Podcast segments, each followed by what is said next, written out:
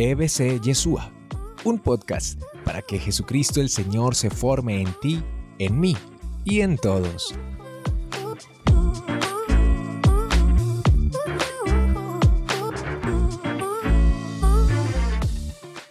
Imagínense que yo les conté que eh, José qué puesto ocupaba en este momento. ¿En dónde va la historia? ¿En qué puesto ocupa José?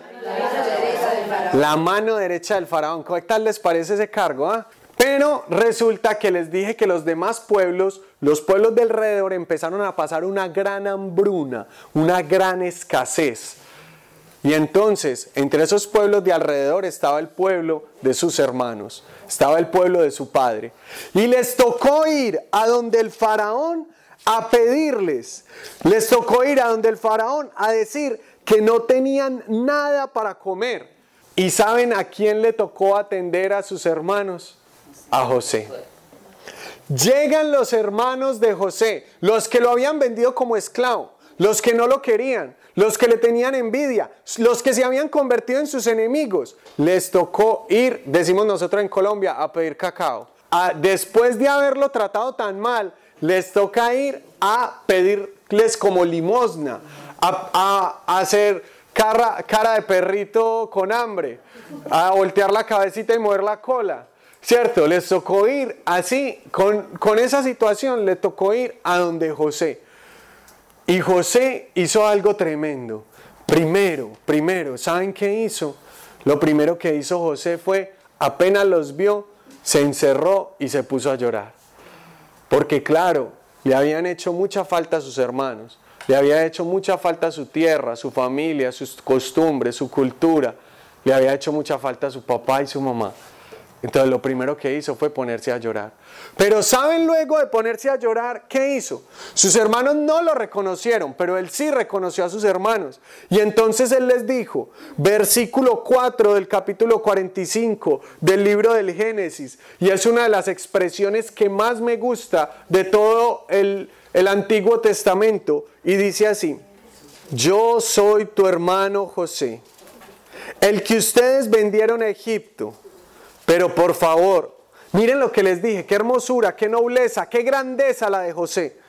Pero por favor, no se enojen ni se aflijan con ustedes mismos por haberme vendido, pues Dios permitió esto para que se pudieran hoy salvar muchas vidas. Tremendo, ¿no? Impactante me parece esta situación. No se enojen ni se aflijan con ustedes mismos. Miren, si usted en la vida quiere salir adelante, usted necesita hacer lo que hizo José, perdonar.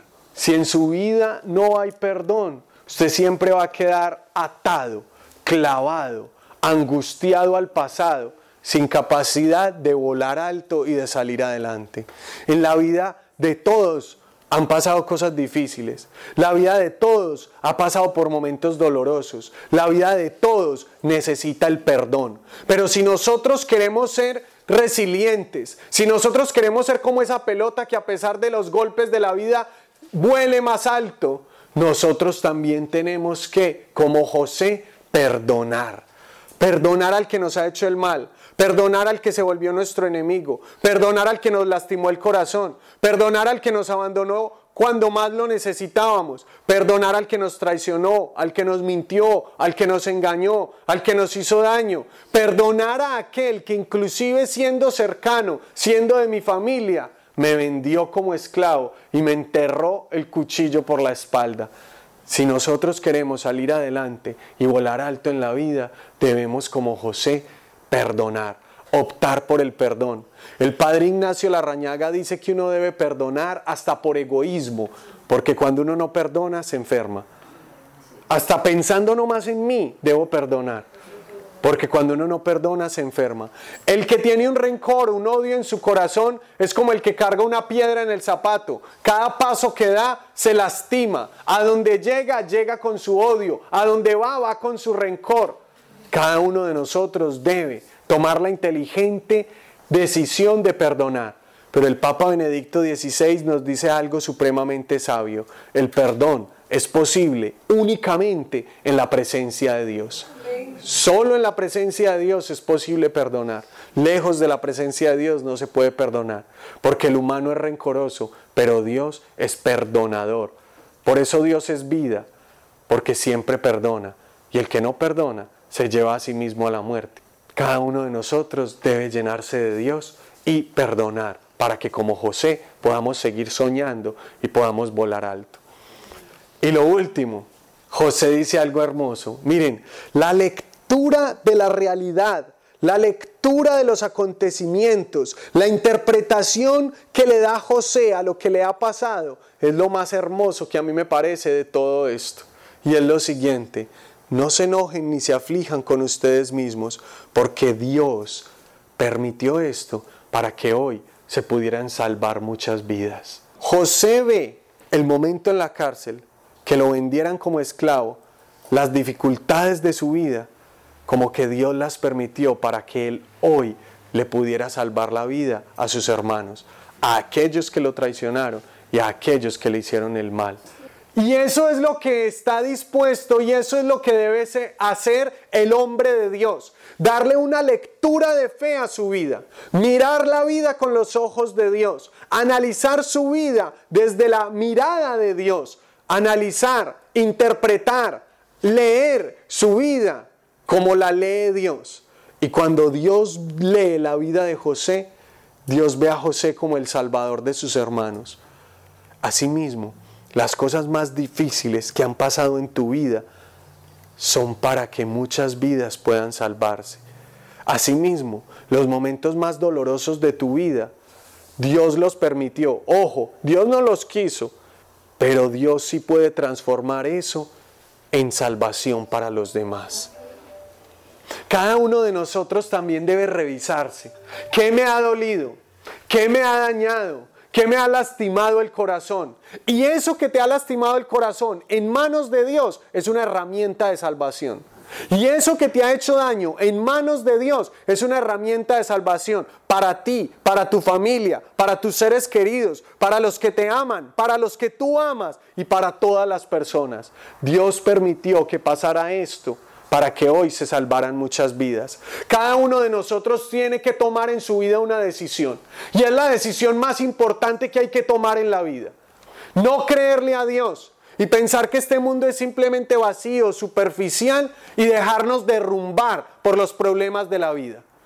No creerle a Dios y pensar que las cosas malas que han pasado me van a dejar marcado negativamente para siempre y derrumbarme en la vida.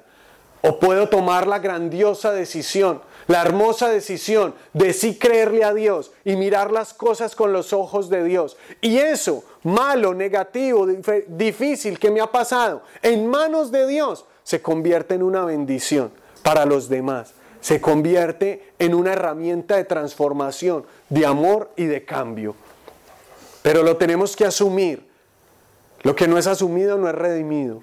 Pero lo tenemos que aceptar y entregárselo a Él. Y tenemos que tener fe y tenemos que mirar las cosas con los ojos de Dios. Ejemplos, les, pondría, les podría poner muchísimos, muchísimos. Nada más uno o dos. ¿Qué pasa cuando una persona cayó en el alcoholismo y se encuentra con Dios? Luego es el mejor evangelizador y el mejor testimonio para que otros muchos salgan de las drogas o del alcohol. ¿Qué pasa cuando una persona tuvo que perdonar en su vida algo muy grande? Luego es el mejor testimonio para que muchas personas también puedan perdonar en su vida algo muy grande. ¿Qué pasa cuando alguien en su vida sufre abandono de padre o de madre?